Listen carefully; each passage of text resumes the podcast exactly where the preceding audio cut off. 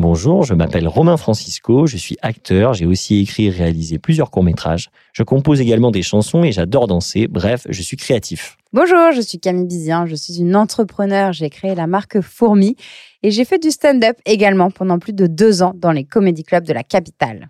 Le podcast sur la créativité et l'envers du décor, c'est 17h17. Et c'est maintenant. C'est le podcast de 17h17. Alors, vas-y, Robin.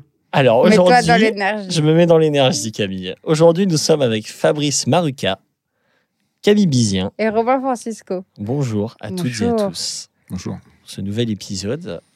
Alors, est-ce que tu peux nous dire co- comment s'est organisé euh, l'épisode d'aujourd'hui, Fabrice? Bah, c'est très simple. Euh, J'étais avec mon petit calepin en train de me dire je vais aller écrire dans, dans un bureau ou un bar et je suis tombé sur Romain dans le métro qui m'a dit tiens tu fais quoi cet après-midi? Parce qu'on a eu un désistement. Bah, J'ai dit bah écoute je suis là. Pas de Voilà. problème. Parfait. Et nous, on était en chemin, du coup, pour euh, préparer la programmation. on, a failli faire un épisode que tous les deux avec Camille. Oui, on, se on disait, dit, bon. on peut, on peut s'enregistrer tous les deux pour un épisode bonus, mais il y avait aussi préparé la future programmation. Et du coup, on est ravis que tu sois là, Ouais, Fabrice. ça tombe trop aussi, bien. euh, Merci de, répondre change à un- l'invite. Ça me change un peu ouais. Alors, ça te change de quoi? Ça me change de, de, de ce moment qui où j'écris Ouais. et où c'est quelquefois compliqué de passer du temps tout seul devant un écran ou une page blanche. Donc euh, voilà, ça me permet de me détendre un peu. Donc euh, je me dis pourquoi pas. euh, On m'a dit une fois la, la récréation, ça sert à la recréation et je trouve ça génial comme phrase. Voilà. Donc je suis en récréation avec vous. Ah ben superbe. Est- C'est vrai que vivre des moments, ça inspire. Exactement. À l'époque où j'écrivais du stand-up, en fait, si tu restes devant ton ordi tout le temps, il y a- il se passe rien, quoi. Alors que Mhm, tu vas totalement. faire un petit tour dans le métro, tu vois des fait. gens. Mhm. faut y aller en mode un peu observateur, quoi. Sinon, il se passe pas. Si tu vas juste avec. euh, Tu sous-entends que là, Fabrice est en train de nous observer. Bah oui, on sera dans son prochain film. Évidemment. C'est le lâcher prise. ouais. Et on va lui inspirer certains des caractères. Mm. Et alors, donc Fabrice, toi, tu es auteur-réalisateur. Voilà, tout à fait. J'ai réalisé euh, plusieurs choses. J'ai réalisé une série pour Arte qui s'appelle La Minute Vieille pendant longtemps. J'ai réalisé euh, un long qui s'appelle Si on chantait. Superbe long d'ailleurs. Ouais, ouais, euh, je, mais je vois. on, est, Merci. on est sur du high concept, c'est film excellent. Et là, je travaille sur plusieurs autres longs euh, à différents stades. Il y en a qui s'écrivent, qui s'écrivent, d'autres qui attendent de s'écrire. Je, je suis avec des producteurs qui, on se parle. Voilà. Donc, euh, c'est une période un peu de- d'attente, mais c'est nécessaire. Et alors, donc, donc du coup, là, tu as travaillé sur quoi? Tu as travaillé sur des traitements? Alors, j'ai un traitement qui est quasiment fini, puis j'ai euh, des attentes de développement, c'est-à-dire que j'ai donné 3-4 pages à des producteurs et on se parle beaucoup et on, pour affiner euh, l'envie commune. Et une fois qu'on est d'accord, on, on part quoi, en Ok. écriture. Et un tra- Suivant, c'est quoi un traitement Justement, ah, ouais, dire. ouais. Ah là là, on est raccord c'est avec bien, Camille. Un traitement, c'est un. Bon, déjà, un synopsis, c'est l'histoire en 6-7 pages. Mhm, Et un traitement, c'est plus long, c'est fait une trentaine de pages. En gros, ouais. c'est un scénario sans les dialogues, on va dire. D'accord. C'est euh, l'histoire.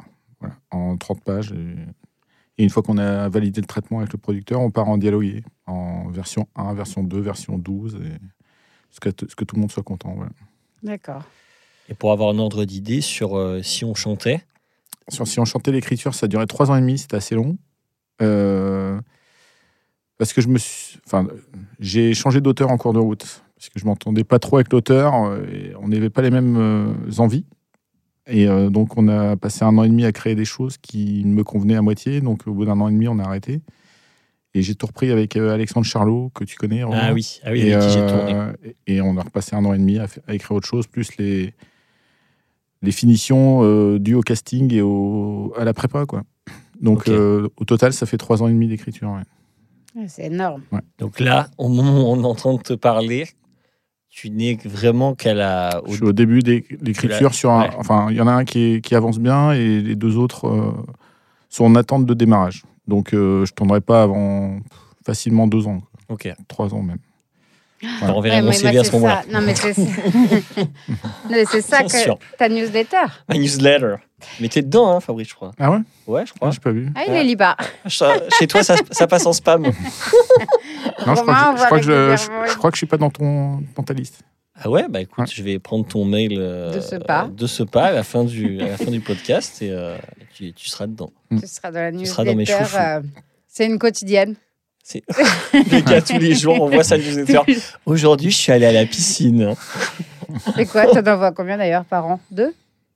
3, 4. Ah, dis Ouais. donc, t'es plus performant que moi. euh, Performant, mes je sais pas, mais en tout cas mais régulier. régulier. Ah, tu parles de ta newsletter de comédien? Ouais. Ah non, je te reçois pas.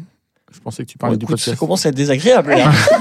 Non, moi, je trouve, ça trop, je trouve ça trop bien de faire ça, des newsletters euh, pour Bah, redonner tes infos. C'est Emmanuel Chollet, hein, qui, est, qui est une coach avec qui j'ai beaucoup travaillé, je continue de travailler, qui, qui m'a appris ça, euh, qui font beaucoup ça aux États-Unis. C'est une manière de, voilà, de, de dire ce que tu fais et, euh, Ouais, de montrer ta tête. De... Bah, et de communiquer, ouais, tout simplement. Puis un mail, c'est plus sérieux que. Enfin, c'est pas plus sérieux, mais c'est un contenu différent que des réseaux sociaux où les gens vont pas forcément aller sur, sur, euh, sur ton Insta ou ton Facebook. Là, c'est c'est toi qui choisis à qui tu l'envoies, quoi. Mhm.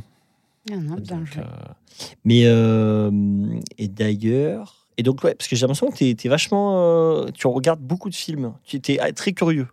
Bah, J'aime bien aller au cinéma, donc j'y vais super souvent. euh, principalement des films français d'ailleurs. C'est nouveau pour moi parce que j'ai été élevé au blockbuster américain et Ah ouais? là, je, je- je- bon, j'ai 50 ans, je suis peut-être trop vieux pour ces conneries, on va dire, mais t'as la référence. Voilà. Et euh, oui, je vais pas mal au cinéma et là, comme je disais, euh, je suis estomaqué par euh, Le règne animal. Quoi. Ah ouais. ce, ce film m'a transporté. Quoi. Je, Ouais, ouais. J'y pense tout le temps et j'écoute la musique dans, sur- avec mes, mes écouteurs. Je, je vais les revoir. C'est- carrément. Ah oui, oui, Ah c'est ouais. un film qui m'a énormément Ouais. plu. Mais il faut que j'aille le voir. Mais j'avoue ouais, que moi, je vais pas beaucoup au cinéma. Je peux Je ne comprendre. prends plus le temps. euh. Télécharge-le. non, mais, non, mais j'avoue qu'il y a des films où c'est cool de les voir en salle, quoi. Et celui-là, il a l'air. Ah bah euh, celui-là, ouais, pour le coup, il est vraiment, c'est. C'est pour ça que je vais aller le revoir parce que je sais que dans quelques semaines, il sera plus au cinéma et je le verrai plus Ah oui, tard tu- sur, sur ah écran. ouais. Donc je me dis, je vais encore profiter de ce film une ou deux fois au cinéma, quoi. En me mettant oui. près de l'écran parce que j'étais un peu loin. Ça, je serais vraiment immergé dedans. Et c'est quoi qui t'a touché dans ce film Le thème, la musique, euh, le rapport père-fils, euh, la fin, euh, euh, la quiétude euh, du monde animal, entre guillemets. Ouais. À un moment, là, qu'on, je vais pas spoiler, mais à un moment, on, on se rend compte de ce que c'est la différence entre un être humain et un animal.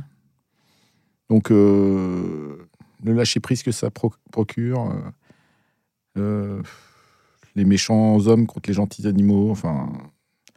Ça me fait penser à E.T. un petit peu Ah par oui. moment. Oui, Ouais, oui, oui, ouais. oui, oui. Et euh, donc ouais, non mais j'ai vraiment adoré, vraiment. Je, je l'ai vu en plus euh, tard, j'ai vu la semaine dernière, alors qu'il est sorti il y a au moins un mois. On t'avait pas trop divulgué de choses? Non, mais il avait rien dit, mais tout le monde m'a dit que c'était génial j'avais jamais trouvé le temps le- d'aller le voir. Et puis là, je me suis dit, allez, j'y vais ce soir. Et euh, j'ai adoré, quoi. Vraiment, j'y... je ne fais qu'en parler. C'est mon métier maintenant, génial. parler de ce film. Que la com. Ouais. Ouais, c'est bien, ça va t'inspirer de nouveaux. euh, Bon, c'est pas trop mon style de Ouais, film je sais, euh, en tant dire, que en qu'auteur, que mais c'est fais. vrai que ça donne envie. Non, je pense pas que je fasse ce genre de film un jour, mais ça montre que on peut innover en France. Ouais, parce puis- que c'est un film qui n'aurait pas existé il y a 15 ans ou 20 ans. Ouais, parce qu'on entend souvent qu'en France, le cinéma de genre, c'est compliqué, que ça marche pas, etc. Bon. Ça, c'est un film d'auteur de genre, je dirais. hmm. C'est pas vraiment un cinéma de genre comme on peut le comprendre en, en disant cinéma de genre.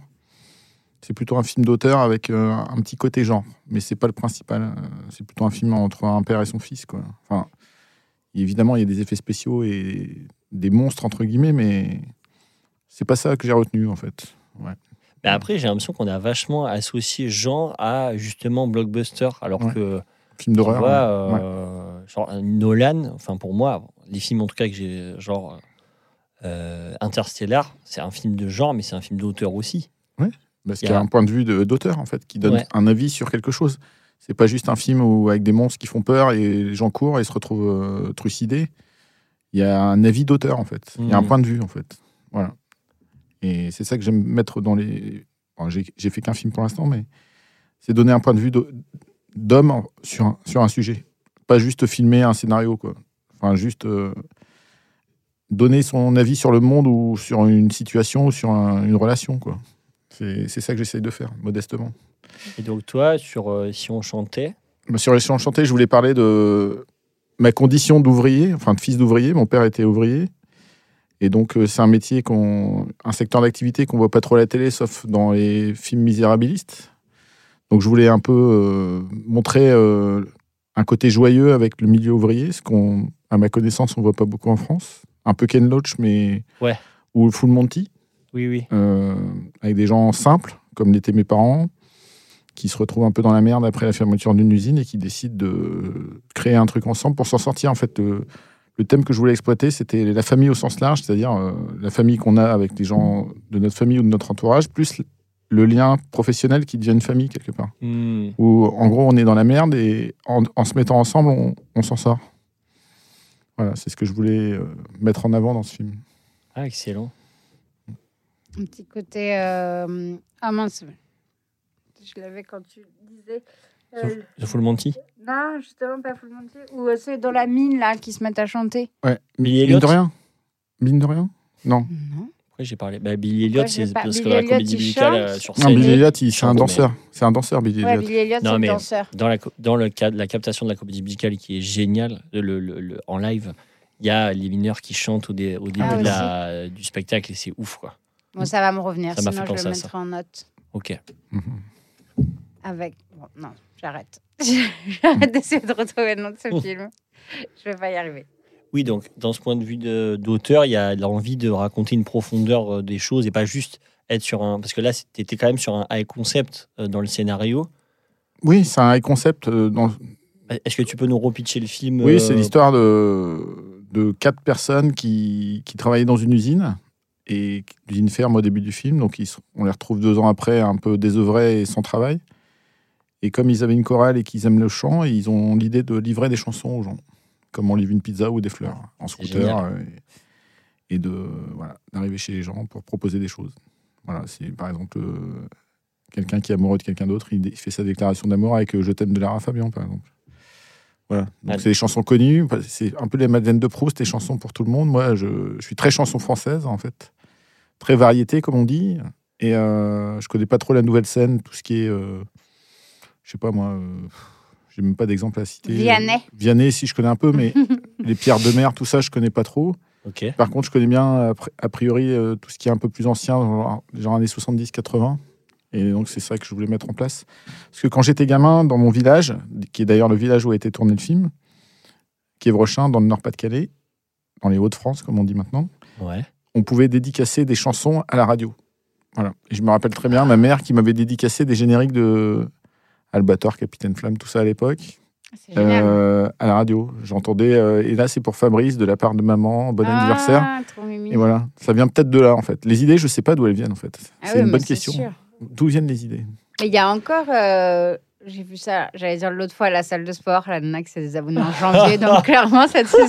a plus L'autre fois, il y a trois ans. L'autre fois, quand je faisais du sport, il y a deux ans et demi, où en fait, sous les clips, tu peux envoyer Oui. un peu des textos Ouais, comme ça. ça. Et Ouais. du coup, j'avais ça l'écran et je lisais euh, les petits messages. euh. Et t'as reçu un message? Non, moi, non, bien évidemment que non. Et surtout, ce qui m'épate, c'est quand même. euh, Si tu y retournes, que- Camille, fais gaffe. Je, Ouais. je, je pourrais communiquer un m'envoyer- message. Ah oui, m'envoyer un message. Alors que tu fais du rameur. pendant que je fais mon rameur.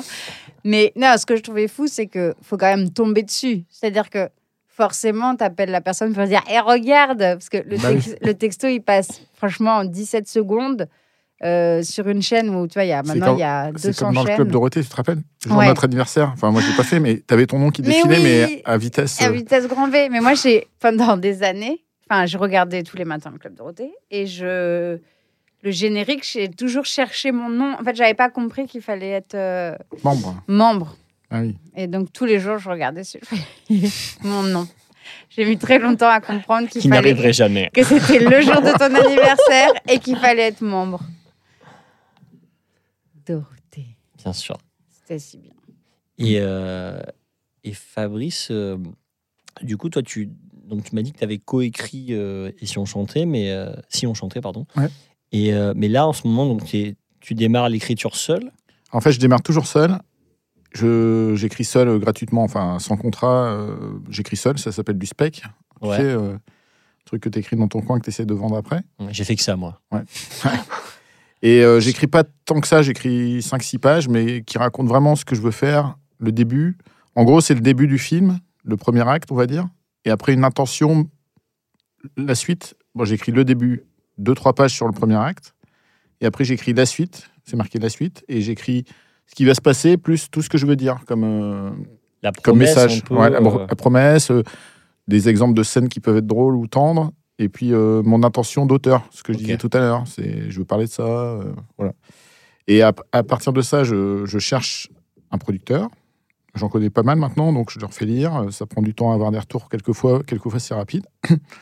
Et une fois qu'on s'est mis d'accord avec un producteur sur le film qu'on veut faire, ben on cherche. euh, soit je demande à des auteurs que je connais, que je présente au producteur, soit je, sèche, parce que les auteurs sont, sont libres, sont pas libres. Dans ce cas-là, je rencontre des auteurs, soit du producteur, soit des gens qu'on me recommande. Et puis, euh, une fois que j'arrive avec un, un auteur avec qui je m'entends, a priori, en général, on commence à écrire avec le producteur. Ok. Et ça, tu vois, je trouve ça hyper délicat de te dire sur quels critères je vais, entre guillemets, démarrer une collaboration Mm. avec quelqu'un avec qui je n'ai jamais Bah, travaillé. ça, c'est pile ou face, en fait. c'est vraiment. euh, ça, me Oh. fait, ça me fait peur, en fait. Bah ouais. Alexandre Charlot, que je connais par cœur, euh, là, on est en train d'écrire un.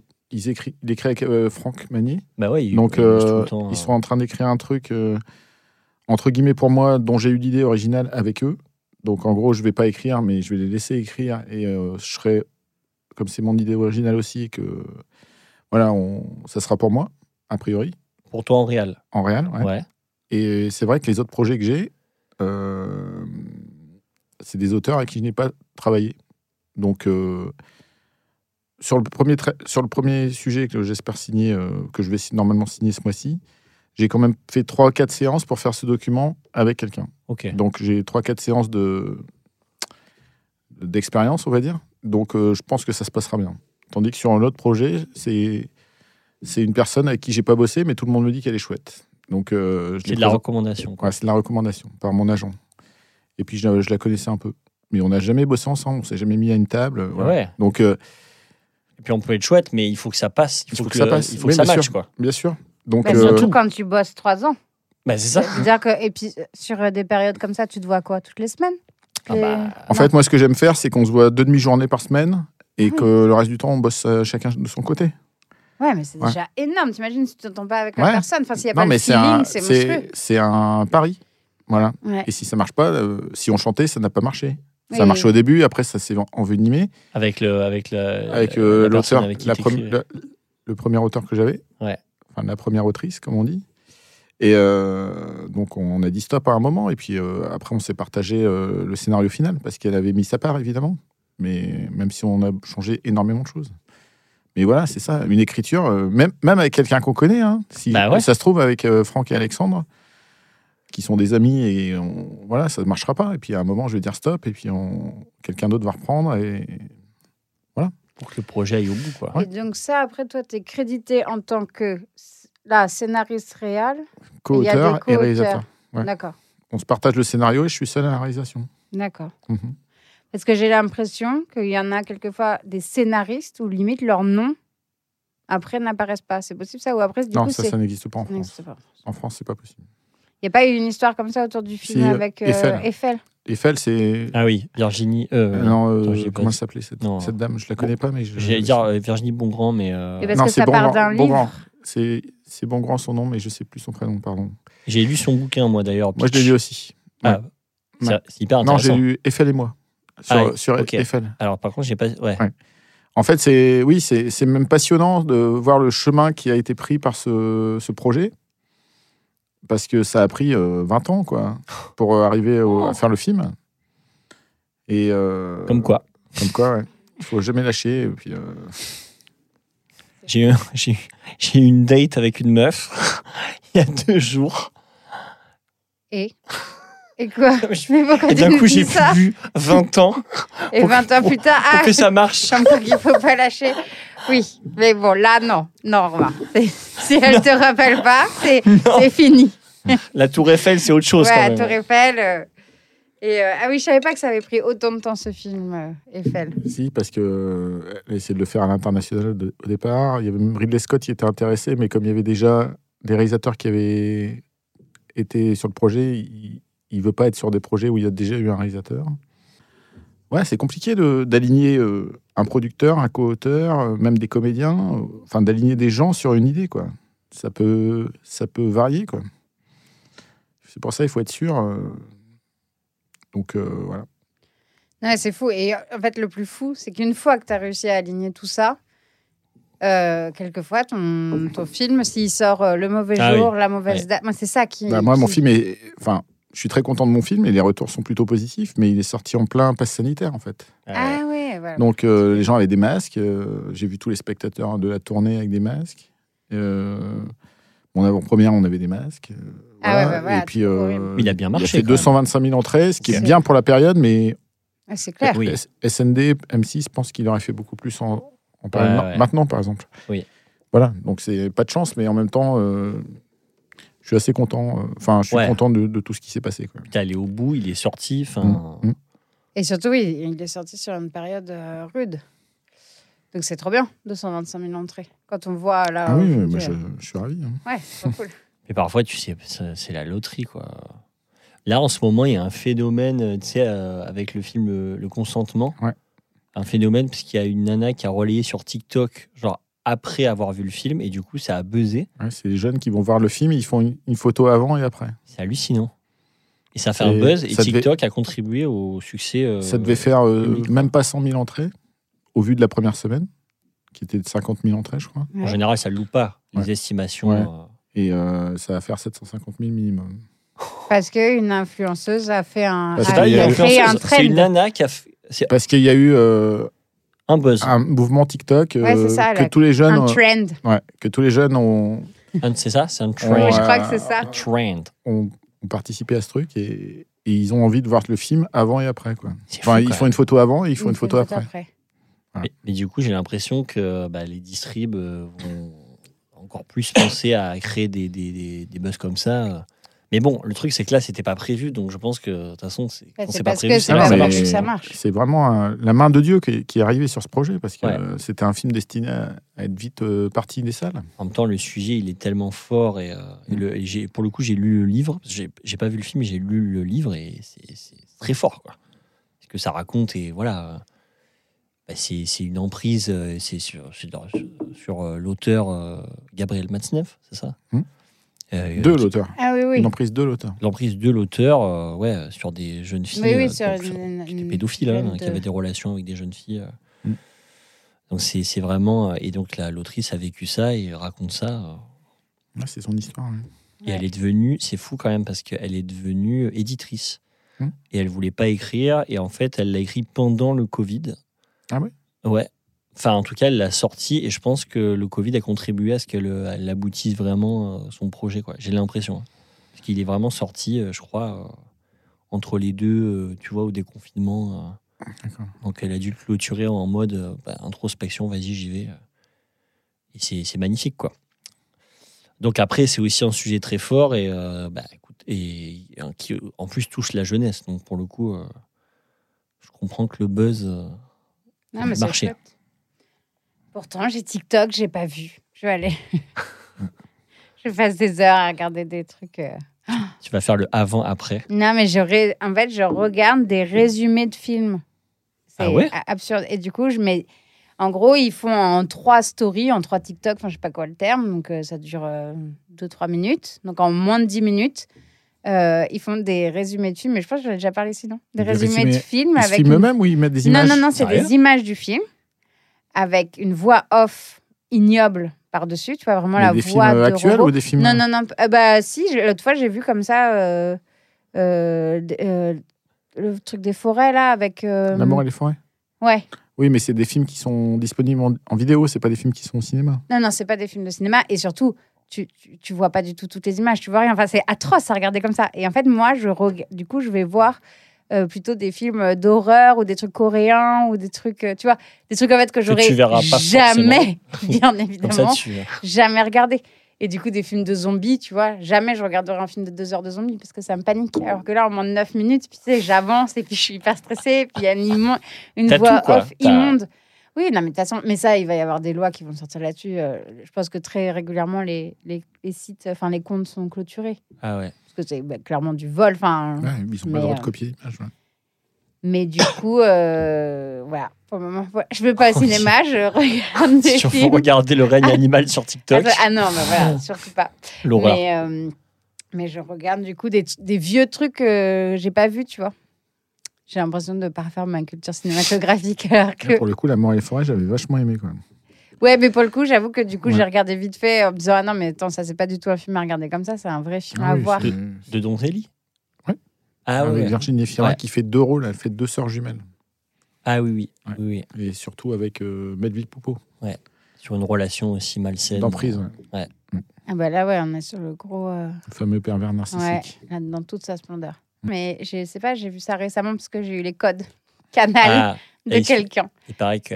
Franchement, euh, c'est génial. c'est très Et bien. du coup, et je l'ai découvert là-dedans. Et c'est pour ça, après, je suis allée sur sa fiche. Wikipédia et je me suis rendu compte qu'en fait, je l'avais déjà vu dans d'autres films, mais je l'avais pas repéré. Voilà, super. Avec surtout, là, tu parlais de la musique tout à l'heure de film. euh, là, c'est la BO, c'est Tilacine.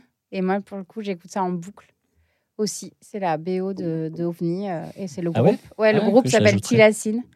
Et j'ai trop aimé. J'ai écouté ça en venant. Ok, D'accord. j'ajouterai. Et euh, ouais, Fabrice, du coup, euh, c'est quoi tes, tes routines euh, bah, d'auteur? Bah, j'ai pas vraiment de routine en fait. Ça dépend. En ce moment, j'écris pas vraiment. Je suis en- plutôt en réflexion. Et puis des fois, j'écris pendant des, des semaines, des mois, des années, quotidiennement quand je suis en écriture. Là, j'attends des démarrages d'écriture principalement. Donc un Mais, peu comme. mais j'ai l'impression de travailler tout le temps. Même le week-end, j'ai- même envoyer des mails, c'est du boulot. euh, hmm, Aller voir des films, c'est du travail. Aller à une soirée, c'est du travail. euh, rencontrer des gens, prendre un café avec des gens, c'est du travail. Euh, J'ai l'impression d'être. Venir faire de ce podcast, ouais, mais sincèrement, du ouais. taf. La semaine dernière, j'ai vu une projo montage d'un film d'un ami. Ouais, Ça, c'est du travail aussi. il, attendait des retours. ouais, c'est ça, ouais. Tu prenais Donc, des notes? Non, personne prenait une note finalement. On était dans une salle de ciné rue Lincoln et puis on, on a débriefé pendant une heure euh, tous ensemble. Ok. Voilà, donc euh, non, j'ai l'impression d'être chaud, comme on dit, c'est-à-dire euh, d'être toujours euh, en réflexion ou, ou en écriture ou en, En mouvement. En mouvement, voilà, c'est ça. Mm. J'ai l'impression de. Puis je- comme c'est ma passion, le cinéma ou la télé, j'ai pas l'impression de travailler, quoi. Donc voilà, je suis heureux dans, dans ce métier. quoi. Hmm. Hmm. Et cette passion, elle est, elle est là depuis toujours, depuis que t'es gamin ou Bah, en fait, euh, oui. Moi, je suis d'un milieu ouvrier, comme j'ai dit, donc on était loin de tout ça, dans le Nord-Pas-de-Calais. Mon père était ouvrier euh, immigré italien, donc euh, on connaissait personne.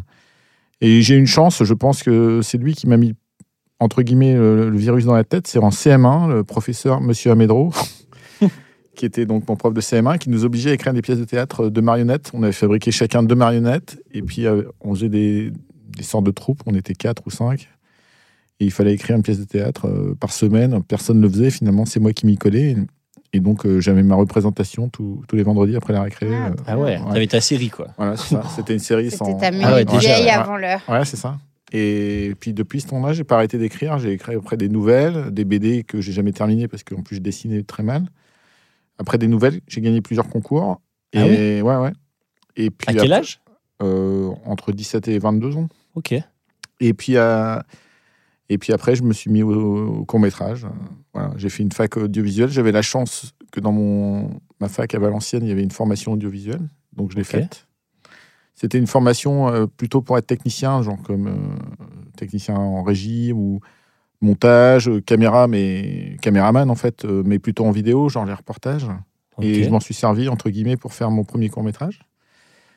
Donc j'avais loué une caméra à, à Paris, une caméra film à l'époque, 16 mm. Ah ouais. Et euh, tout le reste, c'était le matériel de, les- de la fac.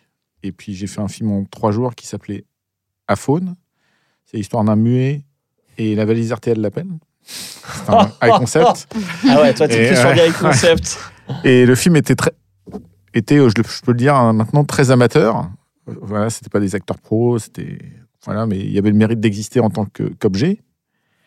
Et je suis arrivé à Paris, donc j'ai tourné en février 97, du 7 au 9 février 97 exactement.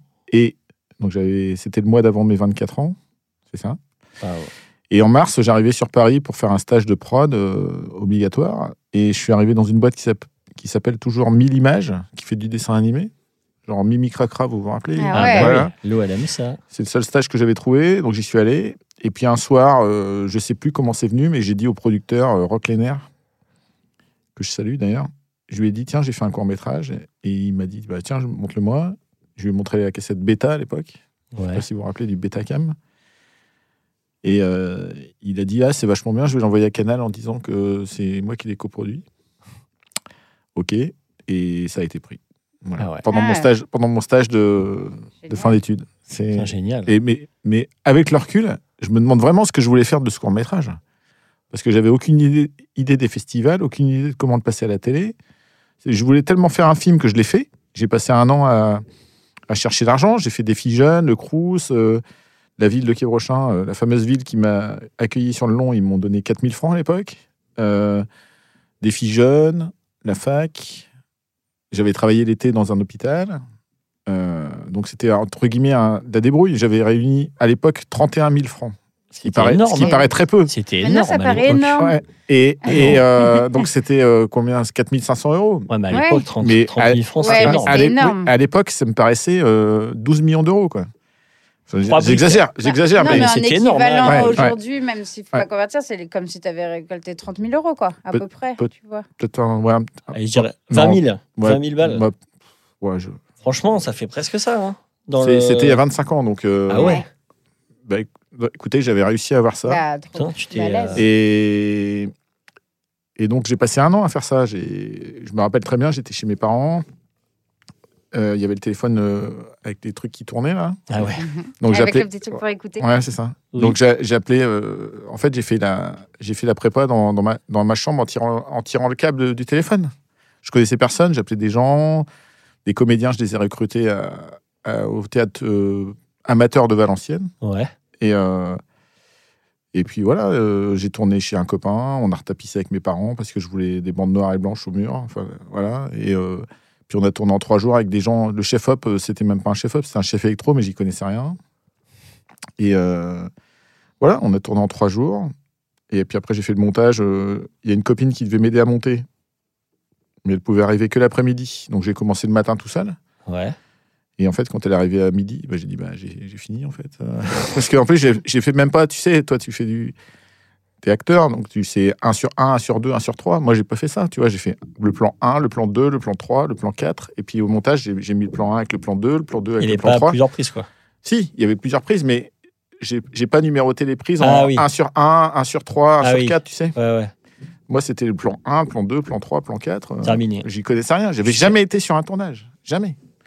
Donc, euh, les seuls professionnels, c'était euh, le chef-op et qui avait amené euh, deux électros, ou un même, et l'assistant opérateur qui, qui était un, un jeune mec qui, qui avait fait deux, trois tournages. L'ingé son, c'était un mec de ma classe. Euh, la déco, c'était moi et, et mes parents. La maquilleuse, c'était ma copine de l'époque qui n'était pas maquilleuse, c'était juste une femme qui savait maquiller. Qui a fait Et, du euh, maquillage. Donc euh, voilà, non, mais c'est. Puis mes parents énorme. avaient fait à manger, je me rappelle. Ils avaient, ils, ils m'ont vraiment aidé. Ils avaient amené, euh, ils avaient amené euh, des tupperwares le midi. On avait mangé. euh, ils préparaient à manger, quoi. Ça, ça, ce qu'on appelle, ce que j'ai appris plus tard, ça s'appelait la régie. La régie. mais j'en Ouais. j'en savais rien. Les- il n'y avait pas de régisseur. On n'allait pas chercher les gens chez, eux. Il n'y avait pas de mail à l'époque 97. Ah ouais, ouais. Donc on a Mais dit- même on- le montage, quand tu dis le montage, c'est quoi? Moi, j'imagine, je t'imagine avec un cutter en train Non, de non. couper En ta fait, bande euh, là, la on- bande. en fait, j'étais en formation euh, audiovisuelle, donc on avait les premiers montages virtuels. Ah oui. Ça s'appelait Ah le ouais. C'était pas Avid, c'était euh, un truc qui n'existe plus qui s'appelle Mediason. À l'époque même, il fallait digitaliser les images en basse qualité, genre vraiment des gros pixels, Ouais. et on montait avec des gros pixels. Et après, on faisait ce qu'on appelait une conformation, une confo, où on, il redigitalisait en haute définition Ah. que les images utiles du montage. Vous voyez? Parce qu'il n'y avait Ouais. pas beaucoup de. Il n'y avait pas beaucoup de mémoire à l'époque. Un disque 2 gigas, maintenant une clé ça fait 2 gigas, mais à l'époque un disque 2 gigas c'était comme ça. Et il n'y en avait qu'un dans toute la fac. Il fallait réserver à l'avance. Je parle comme un dinosaure. Mais c'était quand même, du coup, vachement plus compliqué aussi. Quoi. Bah non, en fait, euh, parce que j'ai fait ce qu'on appelait un télécinéma à l'époque. euh, donc j'avais transféré les, les, les rushs euh, 16 mm sur, euh, sur des cassettes bêta. Et là-bas, il y avait des magnétoscopes bêta reliés au montage. Donc euh, c'était mon. En gros, on était formé pour ça, pour avoir du bêta, faire un montage Mmh. et le ressortir en bêta, faire un PAD, comme on dit. hein. Donc, euh, non, non, la partie la plus compliquée euh, en termes techniques, c'était le tournage parce que c'était du 16 mm. Et puis, j'avais que 5 bobines, je me rappelle, donc j'avais 50 minutes de rush. Donc, euh, Pour combien de durée de film? le film, il fait 5 minutes. Donc, j'étais paniqué, mais en fait, je crois qu'il en restait à la fin. C'était en noir et blanc euh, que tu Ouais, c'était en noir et blanc. Voilà, je pourrais. Vous le montrez si vous voulez, mais Ah bah c'est très, très amateur. Hein. Il n'y avait même pas de script, en fait. euh, tu il y avait... sur Instagram. Mais tu peux le mettre ou tu... il est visible ou pas le film? Je l'ai, mais je je le monte pas. Tu Je le je monte en privé. S'il y a des gens qui nous demandent, euh, Ah, ça sera pour les. Et voilà, donc il est passé sur Canal grâce à, au producteur. En fait, je termine mon stage un vendredi. Et donc, on se dit au revoir. C'est la seule boîte que je connaissais sur Paris, donc je passais leur dire bonjour de temps en temps. Et un- le vendredi d'après, donc une semaine après, il m'appelle sur le fixe à l'époque, hein, j'avais pas de portable. Il me dit voilà, j'ai vendu ton film à Canal. Donc on a fait une grosse fête à tout- avec tous les potes de. Parce qu'on était tous du Nord, enfin on était tous de toute la France, mais il y avait beaucoup de gens du Nord.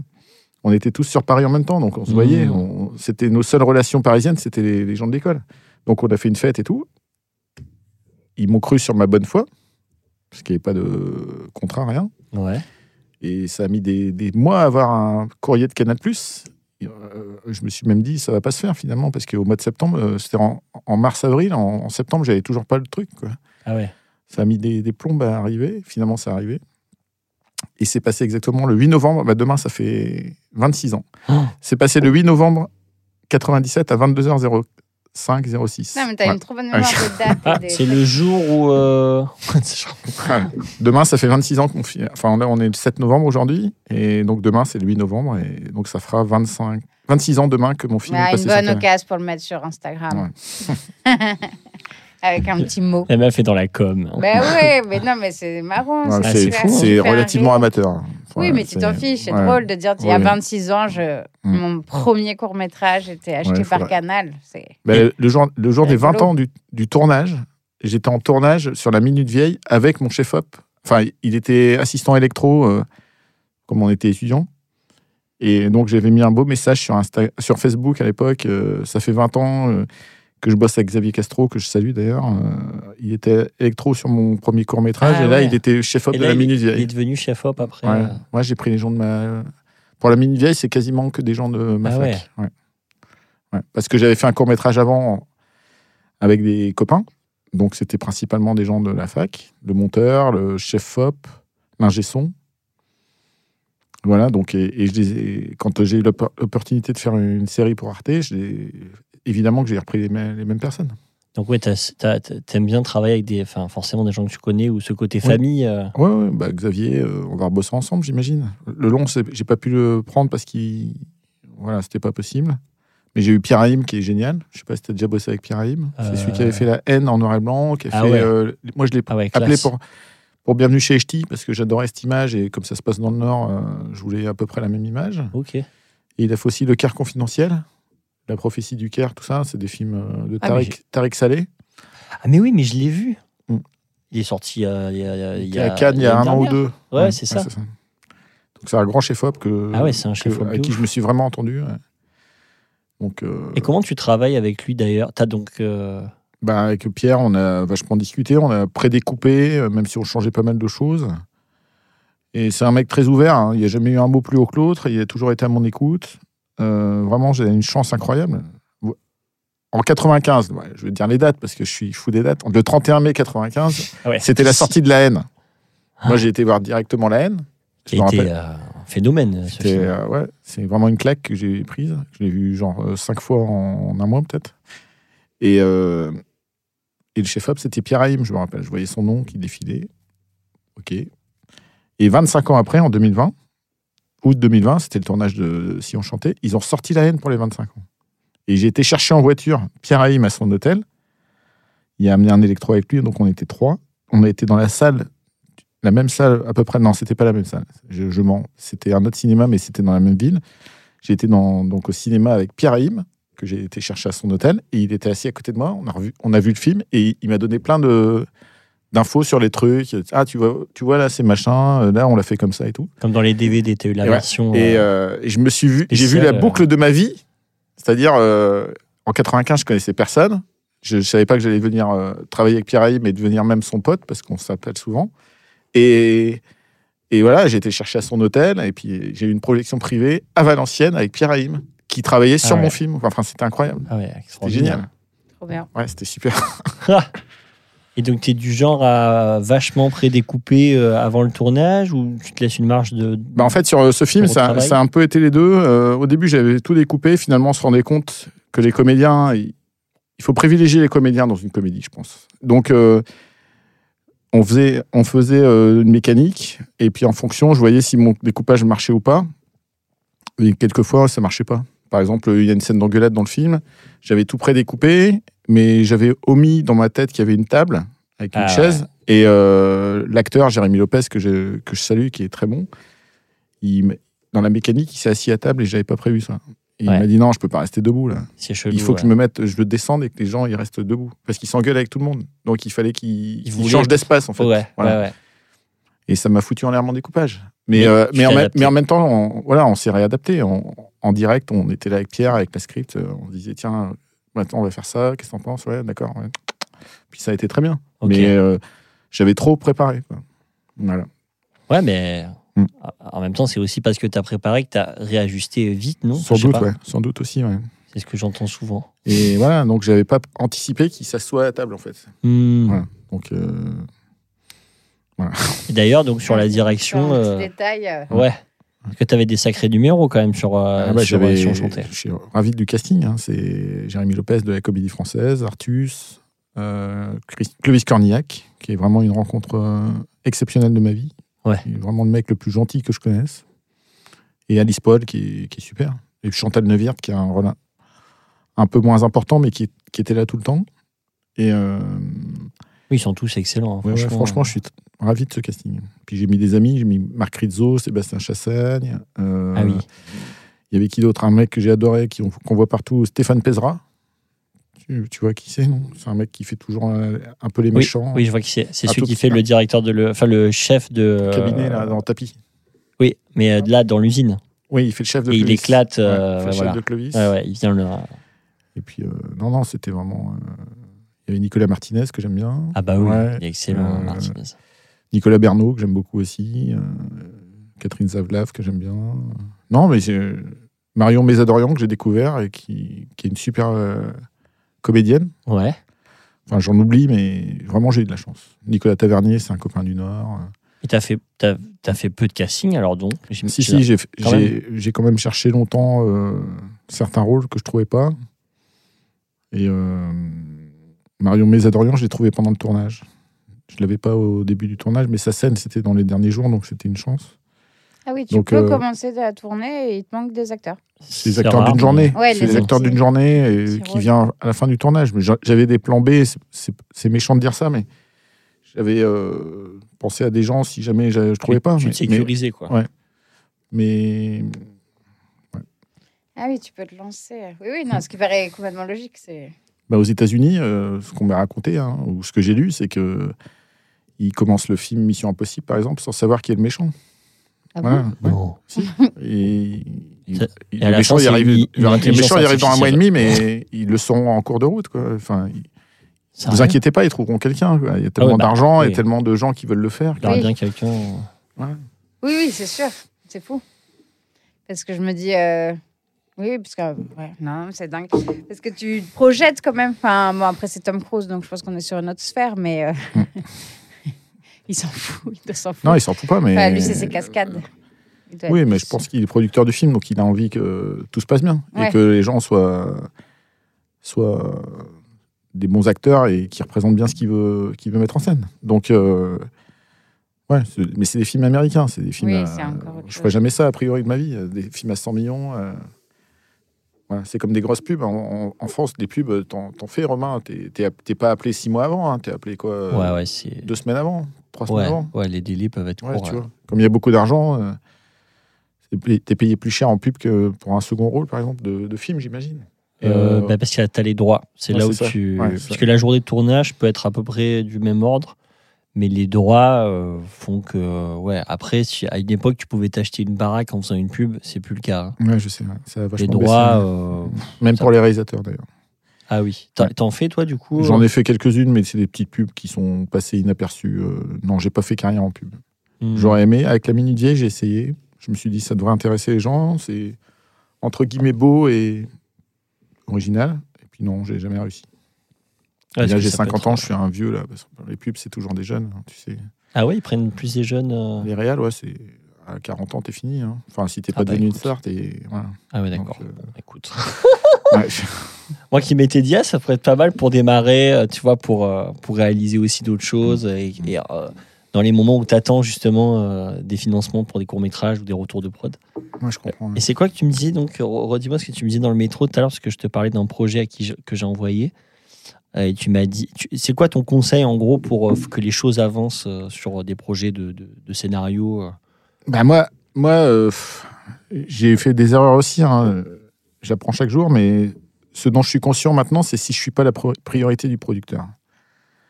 Un gars euh, qui dit euh, envoie-moi quatre pages et qui met trois, trois mois à le lire, je suis pas sa priorité. Hmm. Et après, il on va le croiser, je vais l'appeler, il va dire ouais, j'ai pas eu le temps, excuse-moi, j'ai, fait ça, ça, ça, j'ai eu ma femme, euh, mon fils, machin, mon père est mort, que sais-je.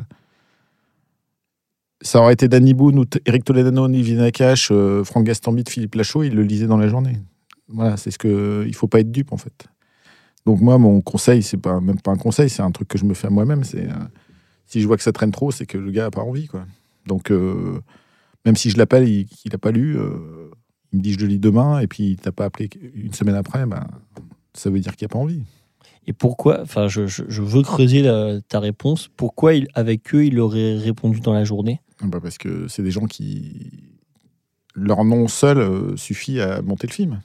N'importe quel producteur rêve de faire un film de Philippe Lachaud, de Franck Gastambide, d'Eric Toledano, d'Olivier Nakache, de Danny Boone. Parce de- que ça va marcher. Ouais. Non, parce qu'il va trouver le financement en trois secondes.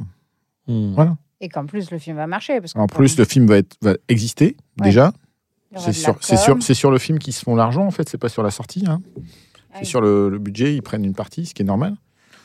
Et après, le film euh, sera vu, sans doute, ouais.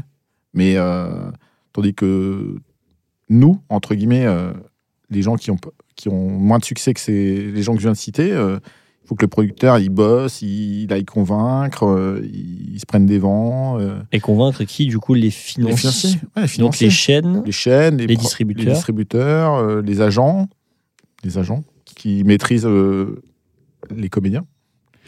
Donc, qui vont avoir les noms, donc les acteurs ou actrices bankable voilà, pour Ouais, aller aussi chercher les financements. Tout à fait. ouais. Donc, il faut pas le prendre personnellement. Moi, je le prends pas personnellement.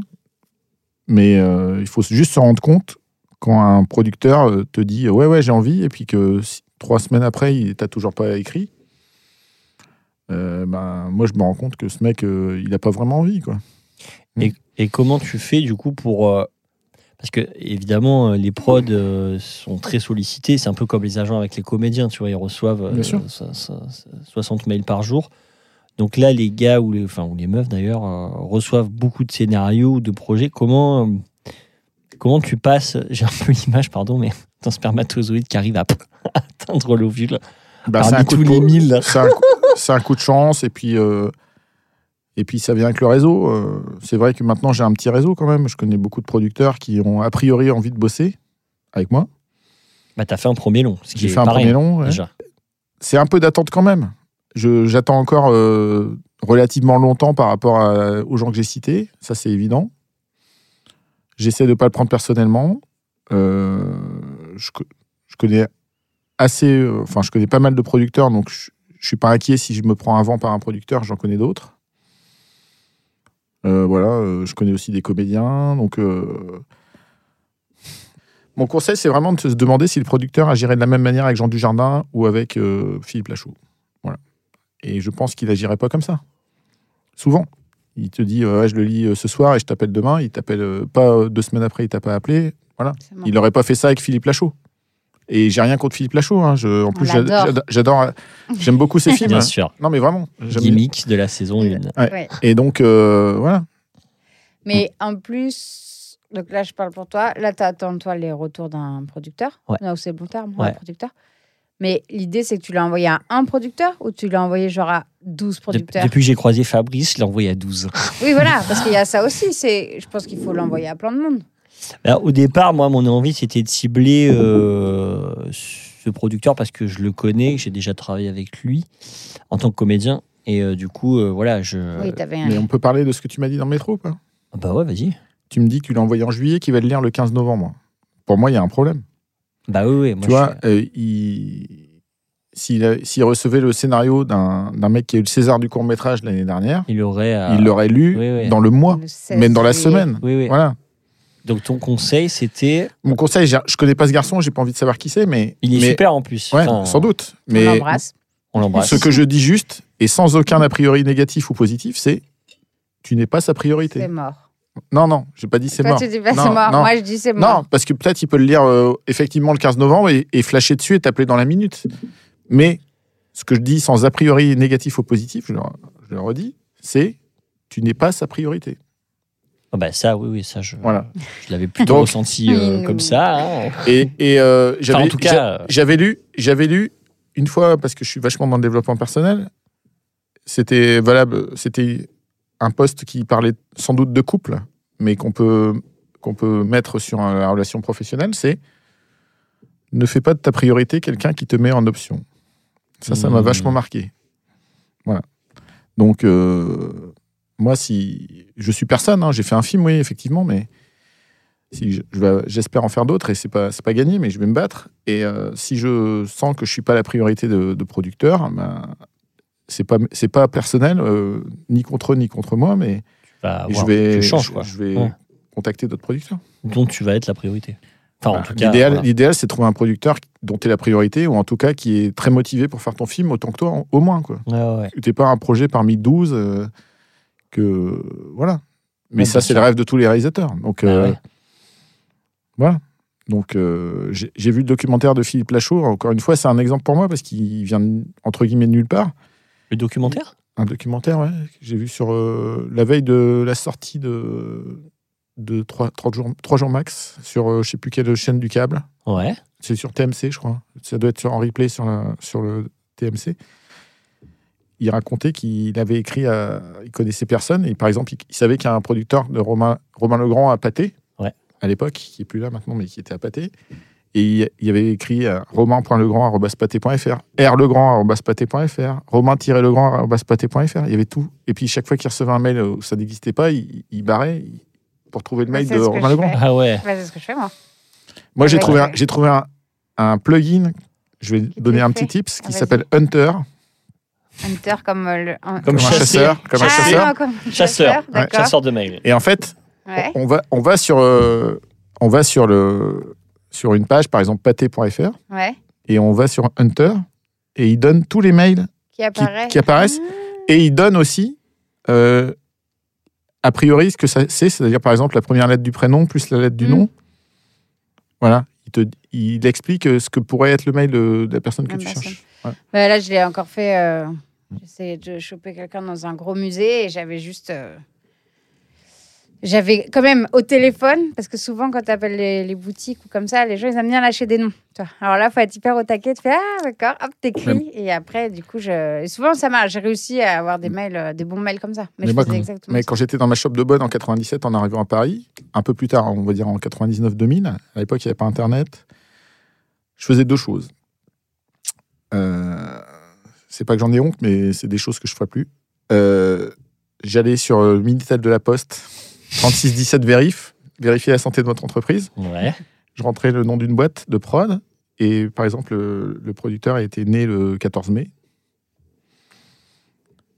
Moi, je suis, je suis né le 4 mars, moi.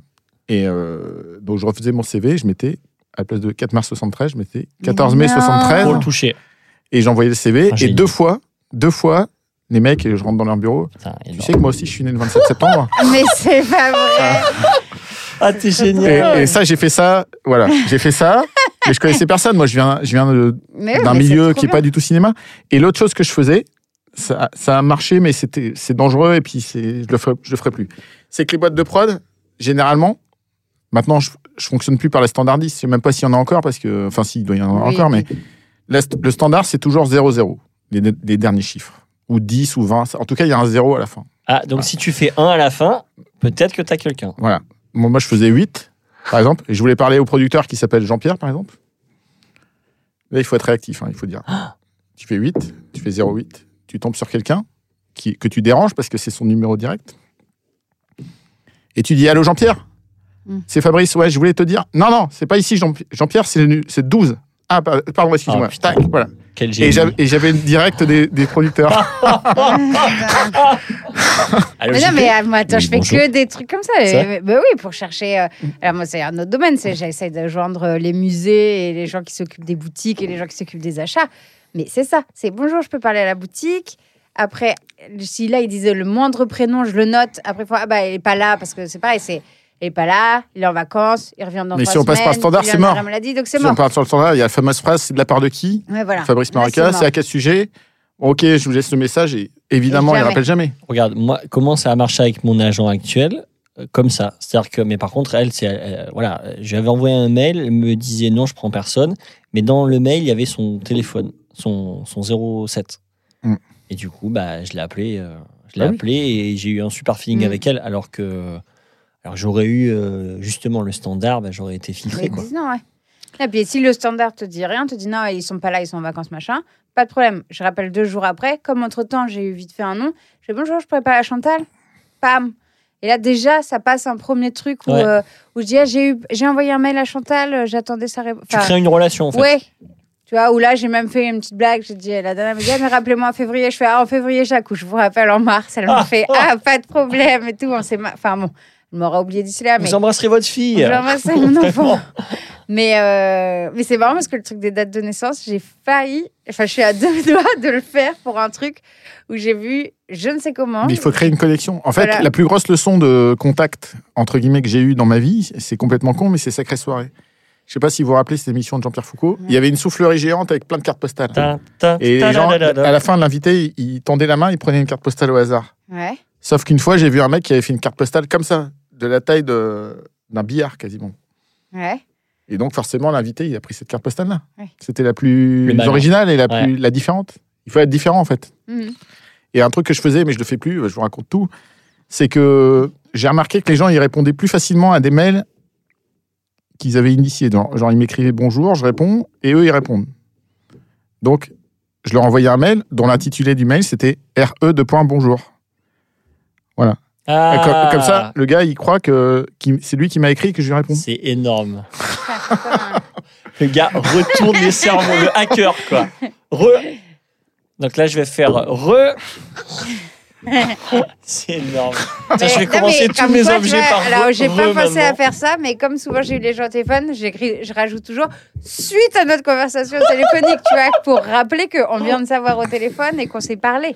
Mais je pourrais faire le re. Ah, Balèze, tout plein de tips. bah ouais, j'étais. Enfin, je vais pas.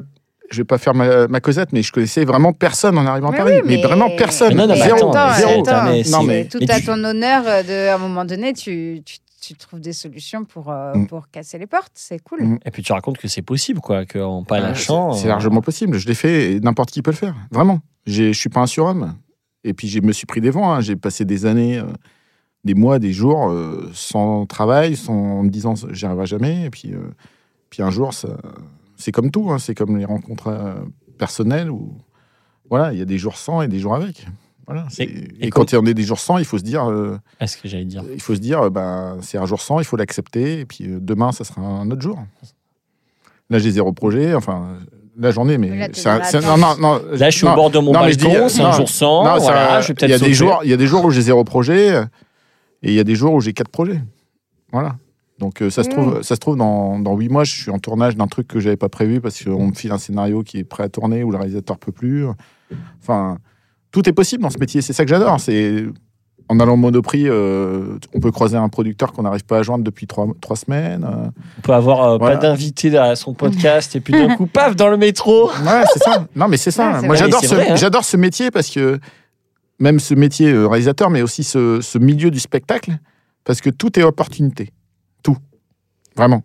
Là, euh, exemple, euh, ce que tu m'as proposé aujourd'hui, ça se trouve, ça va passer donc sur les réseaux et il y a un producteur qui va avoir envie de m'appeler alors que que j'étais en train de me demander comment le contacter. Enfin, Oui, oui, j'ai- non, mais j'extrapole, mais, mais ouais, mais on sait jamais en fait. T'envoies Euh, Une lettre à la toujours- poste. C'est toujours le de faire en fait, enfin sortir de chez soi, faire, faire des choses, bouger. euh. Liane Folly, on m'a raconté, c'est elle qui l'a raconté d'ailleurs à la télé, que, donc elle s'appelle Liane Folly, c'est un pseudo. Et elle a appelé euh, l'équivalent d'une grosse. ah, C'était dans les années 80, donc c'était pas Pascal Nègre c'est le seul nom que je connais euh, d'Universal, le patron. Elle a appelé une maison de disques importante, on va dire Universal, mais c'est peut-être pas ça. Et elle a demandé à parler à Pascal Nègre, c'est le grand patron. Ouais. Mais c'est pas, c'est pas, c'est pas cette maison de disques-là et c'est pas ce nom-là. Mais elle a demandé à parler au PDG. La secrétaire, donc le standard, au 00. Elle lui a dit c'est de la part de qui? Elle a dit Liane Folly. Et la secrétaire a fait ne quittez pas, je vous le passe. Parce qu'elle a entendu Eliane Joly, qui était la plus grande euh, journaliste euh, musique variété à l'époque. Ah. Et donc, euh, Pascal Nègre, ou l'équivalent, c'est pas, pas lui, mais c'est le patron, il, il a décroché en, faisant- en faisant du style Coucou ma chérie, euh, comment ça va? Donc- Ben ça va, oui. euh, Hyper à et, l'aise. euh, et puis au bout de euh, 30 secondes, il se rend compte Mais vous n'êtes pas Eliane Jolie Ah non, je suis Liane Folly. Et qu'est-ce que vous voulez? Bah, Je voulais vous présenter ma débo. Bon, bah venez demain. Et le lendemain, elle y a été, alors qu'elle n'aurait pas pu avoir accès à ce Ouais. mec. Normalement, elle devait passer par les scouts, euh, talents de scouts, on appelle ça, les gens qui écoutent. Et, Ah et ouais. puis elle a eu- passé direct par le grand patron, et puis elle a, elle a été prise. Si la secrétaire ne, ne s'était pas trompée, peut-être qu'on ne connaîtrait pas Liane Folly. Oui, oui. Et André Manoukian, d'ailleurs. C'était son, Ah oui, mais c'est- c'est ils son étaient ensemble et c'était son euh. compositeur. Donc, euh, mais j'adore ce truc. Ah, moi, j'adore. Mais, mais vraiment, Euh, vraiment. moi, enfin, pour le coup, c'est plus ma vie perso, mais moi, si aujourd'hui je suis avec euh, un enfant enceinte du deuxième et avec mon mec, c'est juste parce que euh, au dernier moment, je suis allée à une soirée alors que je ne devais pas y aller. C'est toujours dans les soirées, on va, on doit pas aller quand on rencontre des gens. Voilà. C'est Et- comme en vacances, c'est le dernier jour tu rencontres des potes. Ouais. Tout- tu te fais chier toutes les vacances, c'est le dernier jour tu rencontres un pote et mais ah merde, on doit partir demain. C'est ça. Et du coup, moi, je crois vachement à ça où tu dis, mais en fait, je devais pas y aller. Ouais. Ça change, allée- je me ça suis- change une vie, en fait. Bah, c'est-à-dire que 15 jours après, il y avait en plus le confinement. Donc, c'est-à-dire que sinon, j'aurais passé le confinement toute seule. euh. Ah, c'est début mars alors. Ouais, bah, c'est simple, on s'est rencontrés le 12 mars. Ah, le confinement c'est le 16. Et j'étais, le confinement, c'était le 16 et j'étais enceinte le 28. Un problème? Pas du tout. mais, je, Allez. je- mais je comprends, Allez, là. mais je comprends à qui t'as passé ton confinement. Tu le connaissais un peu déjà. Oui, je connaissais d'a- d'a- Mais- d'avant. Mais euh, le fait est que je n'aurais pas dû aller à cette soirée parce que normalement, je devais aller regarder à la télé la cérémonie des Césars. Non, le plaît. 12 c'était c'était pas un- c'était un jeudi, c'était pas un, sam- un Ah, samedi. mais attends, Non, mais c'est le t'es 14. toqué des C'est le, ca- dates. c'est le 14. euh, Février. confinement. Attends, 29 février, 28 février, j'étais. Attends. mais- Oh, T'es plus Oui, parce que moi je suis un peu toqué des dates, donc euh, je suis impressionnée d'avoir attends, quelqu'un oui, toqué bien avant. Ouais, c'est le 28 février. 28 février, je devais aller à la- regarder la cérémonie des Césars. Je suis allée à la soirée, mais on s'est remis ensemble le 12 mars. D'accord. Et on s'est confiné le 16. Ah, il me bloque sur 14, ma hein. propre Confinement le histoire. 14. Le Pour moi. 16, Non, le le, 16. confinement. Nous sommes en gare, c'est le 16. Ouais. C'est lundi Ouais, toi, t'es 16. hyper précis. Et donc, c'est à partir du mardi 17 midi qu'il Ouais, y a le que confinement. c'était confiné. Ah ouais. Ça aussi. Non, mais parce que moi aussi, je suis un peu. Mais Chaud. je rencontre quelqu'un de plus doué que moi Ah bah sur là, les c'est dates. une machine, Fabrice. Une machine. Mais Et, euh, et donc, euh, j'aimerais que tu détailles un peu sur la direction. Je repars sur la direction d'acteur. Euh, Qu'est-ce que, est-ce que tu laisses les gens vraiment, enfin, comment tu fais? Tu, Ben, là, sur, le, sur la Minute Vieille, c'est une direction technique, c'est-à-dire que c'est moi qui parle et c'est elles qui répètent. Elles ont une oreillette, j'ai un micro comme ici, là, et, à la Lelouch. et je dis euh, c'est un homme qui se lève la, nuit et qui a soif. Et elle répète. Ok. Si c'est mal fait, je dis encore, encore, encore. Si elle n'y arrive pas, je fais une croix. Et puis à la fin, je reprends les phrases où il y a les croix. Puis je mime. C'est un grand mec, euh, c'est un petit gars, c'est un gros, il y a des lunettes. Voilà. Parce que je me suis aperçu que si je laissais euh, les actrices euh, entre guillemets libres, c'est pas le mot, mais au montage c'était galère parce qu'il y avait des rythmes différents. Ok. Donc, euh, et sur le long, on a vachement parlé avec les comédiens. Pardon. Sur le long, on a vachement parlé avec les comédiens et, et en fait, je les ai relativement peu dirigés sur le plateau parce qu'ils avaient bien leur personnage en tête. C'est juste quelquefois, euh, il y avait des impros qui me plaisaient pas ou, ou, euh, ou des trucs que je trouvais que c'était trop. euh, je leur ai demandé de baisser. Mais très honnêtement, j'ai assez peu dirigé les comédiens parce qu'on avait beaucoup, beaucoup discuté. Ok. Voilà. Et ils connaissaient vraiment leur personnage. Et beaucoup, vous êtes allé dans, en impro aussi? Oui, souvent, je leur demandais euh, d'improviser. euh, le texte était trop court, euh, enfin, était court, je leur demandais tu rajouterais quoi On décidait de ce qu'on allait rajouter. Artus, il adore Ouais. ça, en fait. Lui, lui Ouais. ouais, on sent que. Et Jérémy, c'est plutôt un gars de la, donc, il est de la comédie française. Lui, euh, des fois, il m'appelait la veille pour me demander euh, demain, est-ce que je peux je peux plutôt dire d'accord plutôt que ok? Ah ouais. Donc voilà, c'est en fait ce que j'ai appris sur le film, et je le savais déjà, mais je l'ai vraiment euh, mis en pratique, c'est qu'il y a autant de direction d'acteurs que de d'acteurs. Hmm. On peut pas diriger deux acteurs de la même manière. Il y en a qui, qui sont à se prendre la tête, euh, voilà. Il y en a d'autres qui sont dans le feeling, euh, voilà. Il faut les laisser faire. C'est des acteurs en fait. Ils connaissent mieux que moi le jeu. Après, comme je suis le premier spectateur, je peux dire euh, là, je, moi, mon intention c'était ça. J'ai l'impression qu'elle est pas là. Ouais, t'as raison. Et on le refait. Voilà. C'est. Mais je suis pas à leur dire tu, tu, tu prends le verre, tu l'ouvres là, tu, tu le soulèves là, tu bois après cette phrase. Non. Ils savent ce qu'ils ont à faire, oui. mais moi, ce que je veux, c'est que ça soit naturel. Et le meilleur me- moyen d'avoir du naturel, c'est de les laisser faire, entre guillemets, ce qu'ils veulent. Et après, d'ajuster si ça va pas. D'où le, quand il s'est assis, Jérémy Lopez, Voilà. il se sentait mieux comme ça. Jérémy, il se sentait mieux assis. Et il a raison, la scène est, la scène est beaucoup mieux parce qu'en plus, il y avait une table, une chaise. euh, Voilà. Les acteurs, en fait, ce que j'ai appris aussi, c'est qu'ils aiment pas faire la carafe. Je connaissais pas cette expression, c'est Artus qui me l'a expliqué. Un acteur qui fait la carafe, c'est quelqu'un qui bouge pas, il fait genre une carafe. Ouais, et, ouais. euh, Bah, on dit enfin, et, euh, être et- en carafe. ouais, c'est ça. Je connaissais pas cette expression. carafe, et c'est- t'es là, tu sais pas quoi foutre. Ouais, euh. c'est Artus qui m'a expliqué ça. Donc là, il- il- Jérémy, euh, comme il était dans, dans une scène où il se fait tailler par tout le monde, il n'allait pas rester debout. Donc il y a une chaise, une table, et il y avait un classeur avec euh, des chansons, là, des paroles. Donc il a, quand tu es énervé, tu n'as pas envie de parler aux gens, il prend le classeur, il commence à fouiller comme s'il cherchait un truc. Ouais. Et pendant ce temps-là, il discute avec les gens qui sont debout et lui, il est assis. Et il avait totalement raison. Donc, euh, il faut ça. En fait, un tournage, c'est pas à toi que je vais l'apprendre. Tu as réalisé des cours et tu es acteur depuis longtemps. C'est que de l'adaptation. Ouais, ouais. Et que de l'imprévu, quoi. Que de l'imprévu, de l'adaptation. euh. Voilà. Il y a des acteurs qui doivent partir plus tôt. Il y en a d'autres qui sont malades.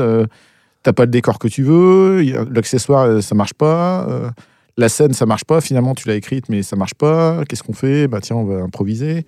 Voilà. Et mais c'est passionnant. Ouais, ouais. Enfin, moi, j'a- j'adore. Il faut faire confiance, en fait. Sur ce film, j'ai fait confiance à tout le monde, parce que je suis un naturel plutôt anxieux à la base. Et là, j'ai fait confiance. Il y avait même l'ingé son qui, me, par moment, il dit eh ben, si tu, s'il disait ça plutôt, et euh, normalement, l'ingé son, tu écoutes pas ce qu'il dit, il est là pour prendre le son. Mais j'ai écouté tout le monde et il y a eu des, des trucs euh, qui sont pas venus de moi, et tant mieux. Oui, c'est Ouais. ça. c'est- C'était là pour aussi euh, faire un le chef chef d'orchestre. Ouais, c'est ça. Voilà. Oh là là, écoute, connecté.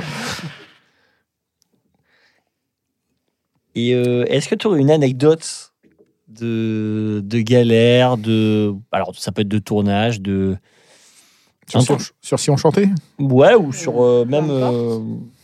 Un truc de l'envers du décor, effectivement, que les gens euh, qui connaissent pas trop. euh, bah, Honnêtement, pas métier, trop. non. euh, Sur mes tournages. euh, sur si on chantait un jour où tu t'es dit, putain, mais là. Non, sur Si on chantait, il n'y a eu aucun problème. J'ai eu tout, tous les, Tous les ces feux verts tout le temps. D'ailleurs, le dernier jour, euh, bah, c'est une anecdote qui, qui n'en est pas une, mais le dernier jour, il fallait faire un, avec une grue un travelling vertical de Jérémy jusqu'à la fenêtre de- du premier étage. Et j'arrive le matin, brouillard, mais un brouillard, on se voit pas à 3 mètres. Quoi. Donc on inverse le matin et l'après-midi, comme on, s'adapte, comme j'ai dit. Donc on appelle les acteurs de l'après-midi pour qu'ils viennent le matin, et Jérémy, il reste dans sa chambre d'hôtel ou je sais pas où il était.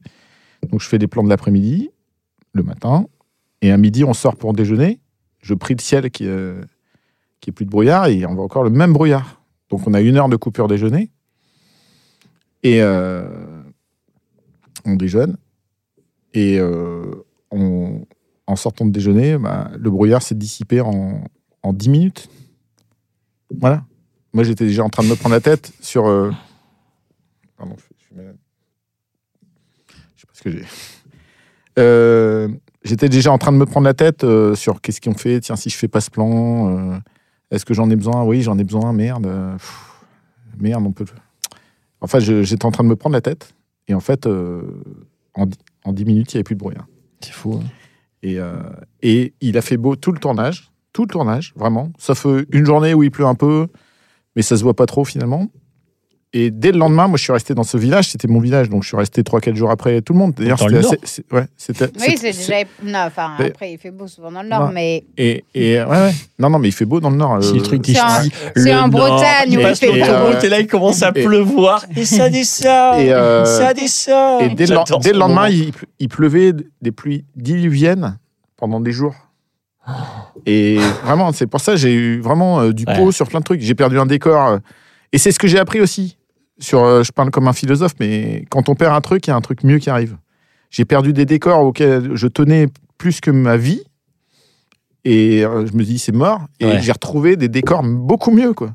Et Ouais. pendant le tournage, je me dis, ah, putain, heureusement que j'ai perdu le décor d'avant. Quoi. Ou les acteurs, pareil. Il y a des acteurs que j'ai pas eu. J'avais écrit le film pour d'autres acteurs. Et euh, j'ai pas eu cet acteur euh, alors qu'il avait dit oui à la base. Et, euh, et finalement, j'ai eu d'autres acteurs qui sont beaucoup mieux. Quoi. Enfin, c'est pas mieux, mais Oui, c'est. en tout cas, ça s'est bien passé avec eux, quoi. Ouais, ouais. Et tu t'imagines pas le film autrement qu'avec eux après? Bah, oui, maintenant oui. Mais Ouais. euh, quand j'ai perdu l'acteur auquel je rêvais, euh, je me suis dit, euh, bon, bah, c'est plus le même film. Quoi. J'ai écrit trois ans pour son à lui. Puis finalement, c'est pas l'acteur que je voulais. Et il est. Enfin, je suis ravi de l'avoir eu. Quoi. Hmm. Hmm. Et tu penses souvent à des gens euh, quand t'écris? Oui, un peu. ça, Mais ça- il faudrait pas. Pas toujours. hein. Là, euh, les films que j'écris en ce moment, je pense à personne. Mais on a toujours des envies, des rêves. faudrait pas parce que t'as peur d'être déçu s'il Bah oui, n'accepte pas ou ouais.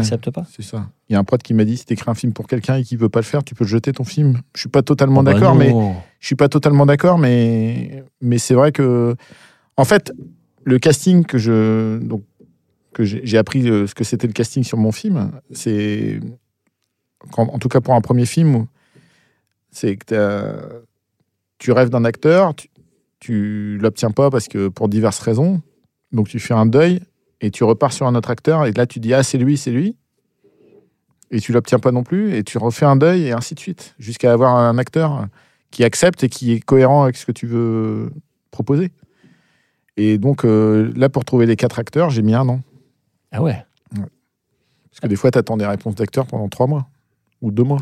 Ouais, c'est comme les prods, quoi. Plus ils Mm. sont sollicités, évidemment, plus, euh, plus ça peut être long. Bah oui. Plus après, t'en as qui doivent dire oui, mais où le planning va pas Ouais, avec aussi, les ouais. autres. Enfin, il y a plein d'histoires. De... Ouais, mais j'ai perdu mon acteur principal euh, à cause du Covid. Je vais pas dire son nom, mais euh, voilà, il pouvait plus faire le film parce que son tournage s'est décalé à cause du Covid et ça tombait pendant mon, mon tournage Ouais, et il s'était déjà engagé. Eh ouais, ouais, Et ça, c'est nous, on allait pas- perdre des acteurs si on si on prenait pas si on tournait pas aux dates euh, prévues. Donc euh, à un mois et demi de mon tournage, j'avais pas mon acteur principal alors que j'avais tout le reste. Et j'ai trouvé Jérémy que j'adore et qui est super, hein, Jérémy Ah Lopez. bah ouais, il est excellent. ouais. Donc, euh, donc voilà.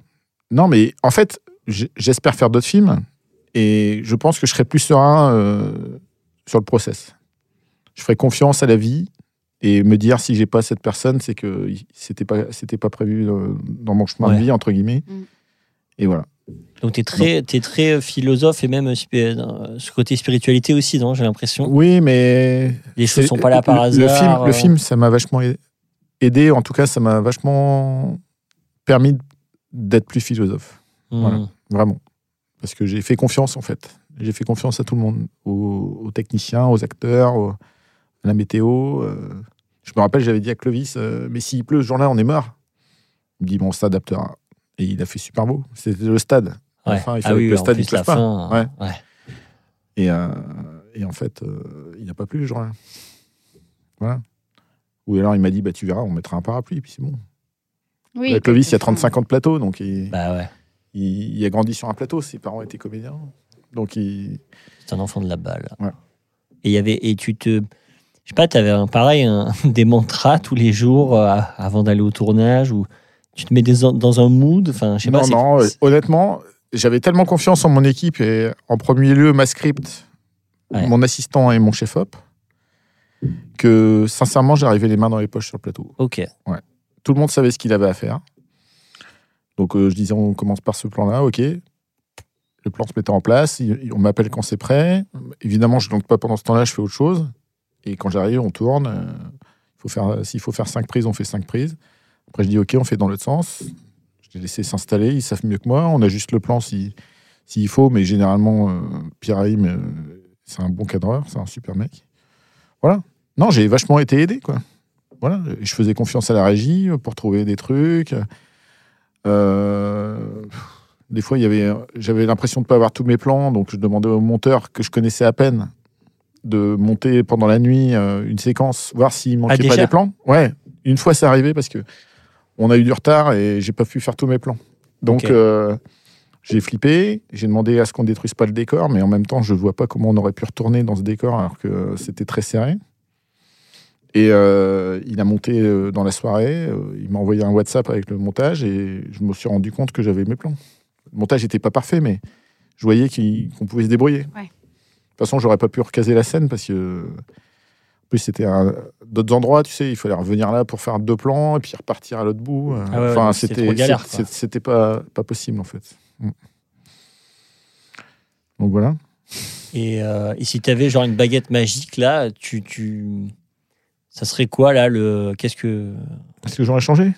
Non maintenant aujourd'hui là euh, qu'est-ce que euh, il- je sais pas quelle, quelle envie t'aurais bon enfin, après j'imagine que t'aurais envie qu'un de tes, tes projets se concrétise là mais je sais pas je qu'est-ce que Bah honnêtement, euh, que l'écriture, si je pouvais réduire le temps d'écriture, ça serait top. Ouais. Mais c'est nécessaire en fait. On peut pas écrire un film en trois mois. Il faut laisser maturer, il faut, faut laisser reposer, il faut que des- gens donnent leur avis, euh, qu'on revienne dessus. Voilà. C'est le, process d'écriture est très long. Voilà. Et ça, je pense qu'on on pourra jamais faire autrement. Voilà. Donc, il faut accepter. ok Voilà.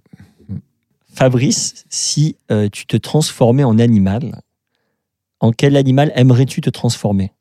En pôle à touche. Est-ce que vous savez ce que c'est? Non. C'est un animal comme un rongeur qui a, qui a des sortes de parachutes euh, sous les bras et il peut se jeter dans le vide et il flotte comme ça. Ça t'appelle ça comment? Un pôle à touche. ah oui oui oui. C'est genre euh, québécois non? Je canadien sais euh, plus d'où- ça vient, mais ça m'a toujours fasciné cet animal. Ah et ben, pourquoi? Je sais pas parce qu'il a un parachute intégré et puis euh, je trouve que la nature est parfois euh, innovante. Il y a un côté super héros, animal super héros. Ouais, c'est ça. Ah, celui-là, je le connais pas. Ouais, mais ça fait comme un écureuil, euh, Oui, c'est Ouais, c'est un écureuil qui a des, des parachutes là en Ouais, fait. ouais, c'est ça. T'as déjà un- Bah, je... Visuellement, là, je vois, mais je savais pas du tout que ça s'appelait comme ça. Bah, J'avais pas prévu, mais c'est c'est sorti Bah, comme bien ça. joué, ouais. Ouais. En plus, euh, c'est un peu le principe du film. En plus, euh, la boucle est bouclée. Du Ouais. règne animal, non? Il y a quand Bah même ouais, c'est ouais. un peu des gens qui sont Bah, c'est pour ça que t'as Bah, demandé c'est pour ça, ouais. Oh là là, il est que- malin. Il est malin. Je voulais te le demander tout à l'heure, mais je me suis dit, ce sera la question aussi. Mais il y a quelque chose que, euh, dont tu as envie de parler euh, avant qu'on finisse Non. Que tu aurais aimé, euh, dont tu aurais Je veux juste dire aux gens qui écoutent que tout est possible euh, et j'en suis l'exemple. Je suis pas plus intelligent ou plus talentueux que d'autres et faut juste patienter et y croire quoi. Voilà donc euh, moi je dis qu'on peut tous y arriver quoi. Et bosser, évidemment. Bah ouais. Venir à la SACD, prendre son petit café. Ouais, ouais, je, prends mon- je viens tous les jours, tout- trois fois par semaine à la SACD pour écrire.